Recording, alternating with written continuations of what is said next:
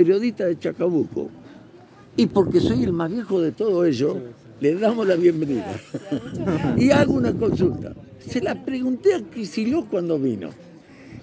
Usted, en el hipotético caso que Cera eh, eh, vuelva a reeditar su trayectoria como gobernadora, ¿se animará a pavimentar la ruta 42 que hace 50 años que está programada? Bueno, tengo un crédito, me parece, ¿no? con la 51, con la 191. ¿Cuántos años esperaron esas rutas, no? Entonces, ahora con la 7 que estuvimos ayer con el presidente, entonces creo que hemos mostrado que, que se podía volver a hacer rutas y a ponerlas en valor y a cuidar a la gente para evitar eh, accidentes fatales, innecesarios, perder vidas, eh, para que todo el mundo viaje más seguro. Y de a poco vamos a ir haciendo nuestro plan vial para los próximos cuatro años, incluye el total de rutas provinciales. Así que espero en cuatro años más volver como gobernadora y que usted me vuelva a recibir también como me recibió hoy y me diga, cumplió. Como, pudimos, como lo hicimos con las otras. Chacabuco Bragado, acuérdese. Muchas gracias. En gobernadora, en el 2015 cuando asumían la gestión, eh, dijeron que eh, su gestión debía ser eh, juzgada por si se bajaba la pobreza y se bajaba la inflación. Con los números que se conocieron ayer, ¿cómo cree que será jugada la gestión? Bueno, el presidente dijo eso, no lo dije yo. Este, pero más allá de eso, independientemente de los cargos y de los partidos políticos, creo que este tema nos duele y está bien que nos duela a todos. Yo digo siempre que lo que no duele eh, cuando uno gobierna no importa, tiene que doler para que uno se involucre, para que importe, y más un tema como este. Nosotros hemos trabajado mucho desde la provincia. Eh, reabrimos las ventanillas de los programas sociales que estaban cerradas y permanecieron abiertas durante los cuatro años para recibir a todos los que lo necesitaran y sin intermediación. Hoy nadie en la provincia de Buenos Aires necesita de un puntero para lograr que el Estado lo escuche. Lo decían recién las propias vecinas en el centro comunitario, esto de poder acceder al municipio sin punteros, sin intermediarios, que también hace a, los derechos de, quienes más lo necesitan. Eh, hemos trabajado muchísimo en, trabajar sobre la bajar la mortalidad infantil, que también es un, es un síntoma de pobreza y, lo hemos trabajado en todos los hospitales, renovando las guardias, también acá en Chacabuco, mejorando los centros de salud, poniendo el SAME en cada lugar, también en esta ciudad. Y no queda duda de que queda mucho por hacer y que el camino es por el trabajo. Esa es la verdadera salida, el trabajo y la educación pública es la verdadera salida de la pobreza y nos queda mucho por trabajar. Sin duda este número duele y más le, le tiene que doler a la gente que está como yo en este lugar, al intendente, al presidente, más nos tiene que doler, ¿no? Eh, después de estos cuatro años. Pero también desde donde más nos duele, más nos compromete. Eh, ¿Sorprendió el resultado electoral y si esos números eh, hicieron cambiar un poco lo que es las prioridades o lo que se le presenta a la comunidad en la campaña electoral? Yo creo que el resultado de las PASO nos tiene que, que llevar a aprender, a mejorar y escuchar más. Eh, ese para mí fue el mensaje del 11 de agosto, que tenemos que escuchar más, que tenemos que estar más cerca, que tenemos que ser mejores. Porque así como hubo bonaerenses que nos dijeron, te acompaño, fuerza, dale para adelante, te sigo, otros dijeron no fue suficiente, no era lo que esperaba, eh, y ese voto lo tenemos que escuchar, y eso es lo que estoy haciendo eh, desde La Paso para acá, profundizar la escucha. Ustedes me han visto recorrer esta provincia muchas veces, venir a Chacabuco muchas veces, de hecho recién en este encuentro yo no lo sabía, había una vecina donde yo estuve en su casa en el 2014, cuando todavía no era ni candidata a gobernadora.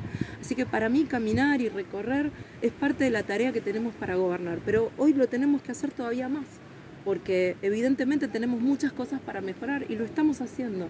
Lo estamos haciendo para que la etapa que venga, después de haber hecho lo que no podía esperar, un acceso como este, que esperó durante muchos años, las escrituras, una señora recién me decía 16 años esperando para poder saber que me puedo morir tranquila y dejarle la casa a mis hijos, eh, la guardia del hospital, el SAME, eh, eran cosas que no, la ruta 7 donde moría muchísima gente, eran, yo acá lo sé mejor que nadie porque el reclamo de la ruta 7 lo recibí en esta ciudad, en una biblioteca popular, un grupo de autoconvocados, mucho antes de que fuera gobernadora, se reunió conmigo y me dijo que no podían seguir esperando y tolerando más muertes.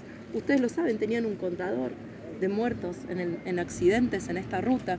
Bueno, finalmente eso se va logrando. Entonces, bueno, tenemos otros desafíos. Hoy el desafío es el trabajo, es el salario, es que la gente llegue a fin de mes sin tantas preocupaciones y vamos por eso. ¿Por qué aumentó tanto?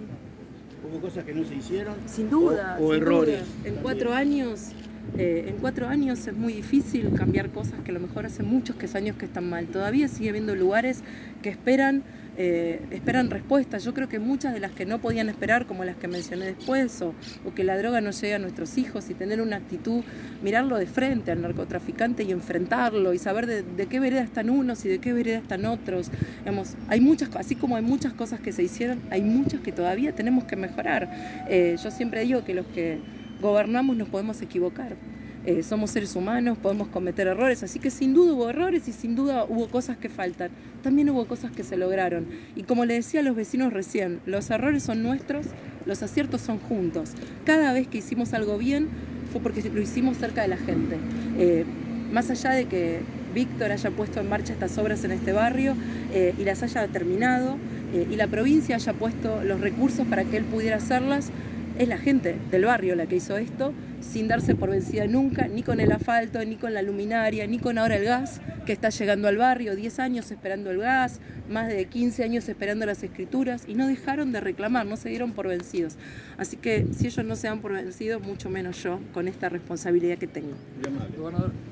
¿Por qué aumentó tanto la pobreza?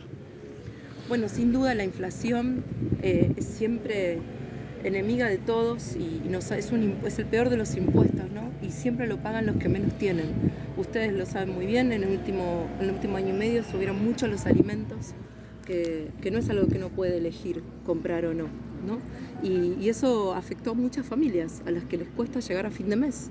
Eh, y nosotros tenemos que ser conscientes de eso y acompañar. En la provincia hemos acompañado con el 50% del Banco Provincia de descuento una vez por mes en la compra de, alimentos. Hemos acompañado reforzando eh, toda la asistencia social, no solo en Chacabuco, sino a lo largo de toda la provincia. Eh, hemos acompañado aumentando el monto que reciben los comedores escolares, tanto en el mes de septiembre, que ya se cobró, y en octubre vamos a volver a hacer un aumento. Para los trabajadores del gobierno de la provincia, en el caso de los docentes, hemos adelantado la cláusula gatillo para que cobren ahora en octubre y estén al día con la inflación y no se retrasen, para los que no son docentes con el bono.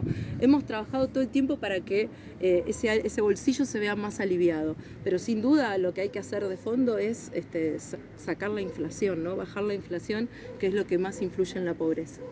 Eh, Absen Kisilov reconoció en el programa de Viviana Canosa que ellos dejaron una deuda de 200 mil millones de dólares.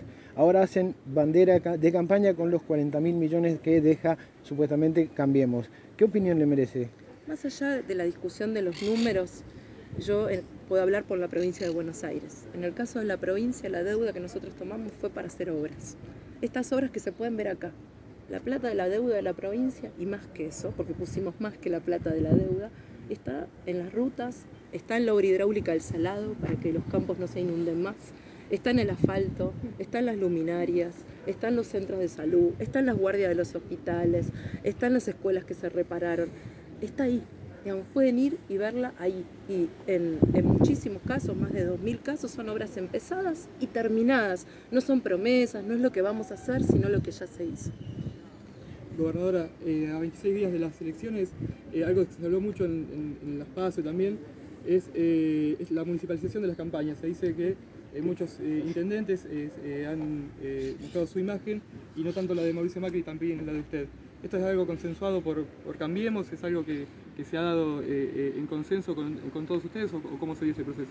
Yo creo que esa es una falsa contradicción. ¿no? Me parece que primero es importante que la gente sepa que el 27 de octubre, tanto en el caso de Víctor como en el mío, se elige intendente y gobernadora sin segunda vuelta. Acá no hay balotaje. Ya no es una paso, ya no es una primaria. Es el momento de decidir, eh, muy importante para cada bonaerense, quién lo va a gobernar en los próximos cuatro años en la provincia y para cada vecino de Chacabuco, quién lo va a gobernar perdón, en esta ciudad. Eh, y, la decisión es de cada uno, ¿no? Eh, y nosotros no la subestimamos. Es adentro de cada escuela, en cada urna, los que cada uno de ellos deciden. Y después es una falsa contradicción si es una campaña municipal, provincial o nacional. Víctor es una campaña municipal y está muy bien porque él es el candidato a discutir lo que se va a hacer en la ciudad de Chacabuco. Yo tengo que hacer una campaña provincial porque represento eh, a un espacio para gobernar la provincia de Buenos Aires y Mauricio tendrá que hacer una campaña nacional, ¿no? Y de eso se trata, pero lo que nos unen son los mismos valores. Nos une el diálogo, nos une el trabajo, nos une la cultura del esfuerzo, nos une la honestidad, nos une respetar las diferencias, vivir en, querer vivir en paz, estar de un lado eh, opuesto a, lo- a las mafias. Nos unen muchísimos valores, más allá de que tenemos los tres roles distintos, y está bien que así sea, tanto en el gobierno como en una campaña electoral. Última pregunta. Eh, gobernadora, ¿cree que Cambiemos puede sobrevivir a una derrota electoral? No tengo duda, no tengo duda. Me parece que hablaría muy mal de nosotros si eso no sucediera, eh, porque cuando uno tiene un compromiso con un lugar, con ayudar a los demás, ese compromiso no se puede limitar a un cargo. Mi compromiso con la provincia va más allá de una elección o de ser o no gobernadora. Yo voy a seguir estando acá para todos los bonaerenses independientemente del resultado. Por supuesto que en estos 26 días que faltan, que tu colega los tenía contado yo no, en estos 26 días que faltan, mi tarea es contarle a cada bonaerense por qué vale la pena esta provincia, por qué vale la pena seguir juntos, por qué quiero que generemos polos productivos vinculados en ciudades como estas a la agroindustria, para generar el trabajo que falta. Pero aún así, si al día siguiente esa no es su decisión, yo voy a seguir estando acá. Gracias. Una, una Víctor, una, eh, ¿qué significa? Otra vez, otra vez, que quede al le gusta